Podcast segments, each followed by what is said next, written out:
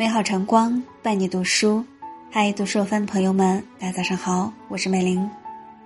接下来为您分享的文章叫做《别活在别人的眼里，也别活在自己的情绪里》。从前有一个小道童，长得胖乎乎的，还有点笨，因此师兄们称他为馒头。有一天。一位调皮的师兄在馒头脸上画了一只小乌龟，并且藏起了他的镜子。馒头睡醒后，不自知的走出门去，看到馒头的样子，很多道士都忍不住笑了。老道长将馒头叫进自己的房间，问：“你认为大家为什么喜欢叫你馒头？刚才还对着你笑了很久呢。”馒头回答。那是因为我的脸圆圆的，像个馒头一样可爱，师兄们喜欢我，看到我就心情好。老道长听罢，慈爱的摸了摸馒头的头，替他擦掉了脸上的涂鸦。最真实、最快乐的自己，就在自己的心里，而不是在他人的眼里。聪明人从不活在别人眼里。一个人的生活好不好，从不应该由别人的评价来决定。大千世界，芸芸众生，每个人都有自己最美丽的姿态。生活并不是随堂测验，每一种生活方式都是标准答案。生活也不是画素描，我们不需要花费自己的精力去描摹别人的模样。惠子曾经对庄子说过。子非鱼，安知鱼之乐？鞋子合不合脚，只有自己知道；生活快不快乐，也只有我们自己最清楚。别人的口舌是别人的，我们的生活应当属于我们自己。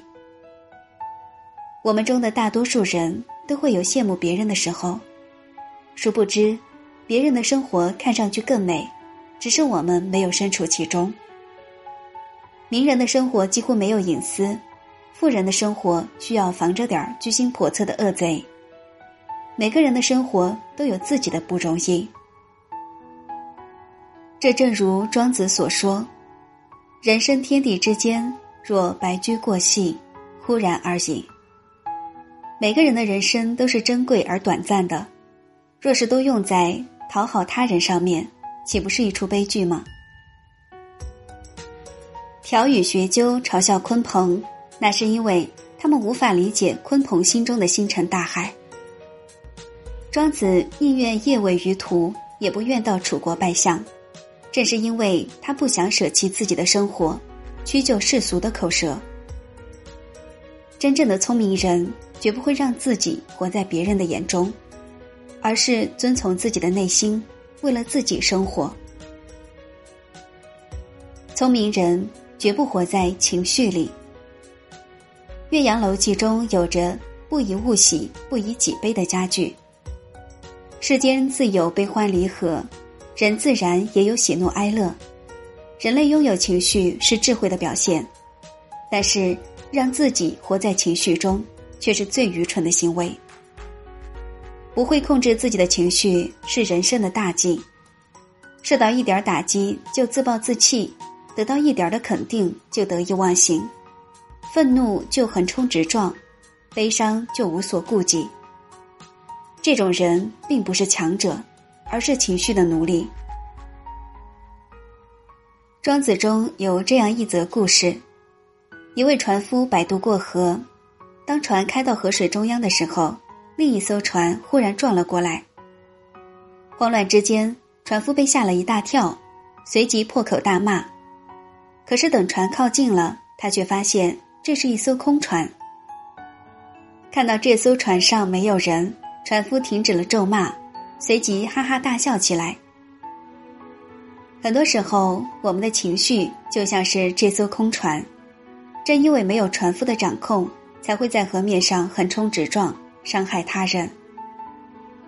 只有弱者才会任由自己的情绪像这条破船一样随波逐流。而强者则会调整自己的情绪，做情绪的主人。日子是活给自己看的，别人越是对我们的人生指指点点，我们就越要将日子经营的更好。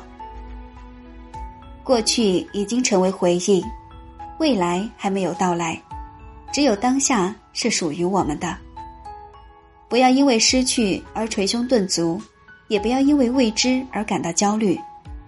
珍惜当下，才是人生的精华。生活永远不需要活在别人的眼里，更不需要活在自己的情绪里。以上就是今天为您分享的文章。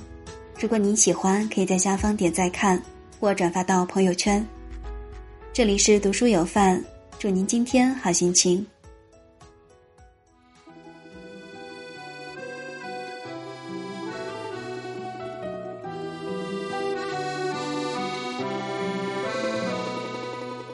希望有一个像你的人。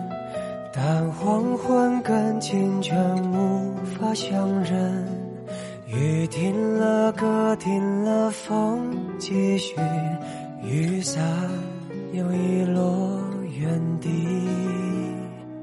多希望你就是最后的人，但年轮和青春不忍相认。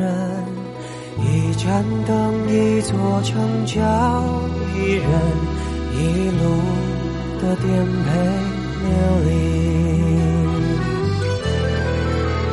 从你的全世界路过，把全盛的我都活过。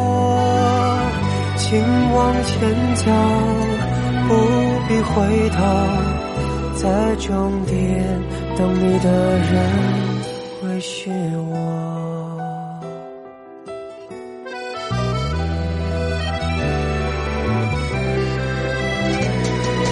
多希望你就是最后的人，但年轮和青春不忍相认。一盏灯，一座城，找一人，一路的颠沛。流离，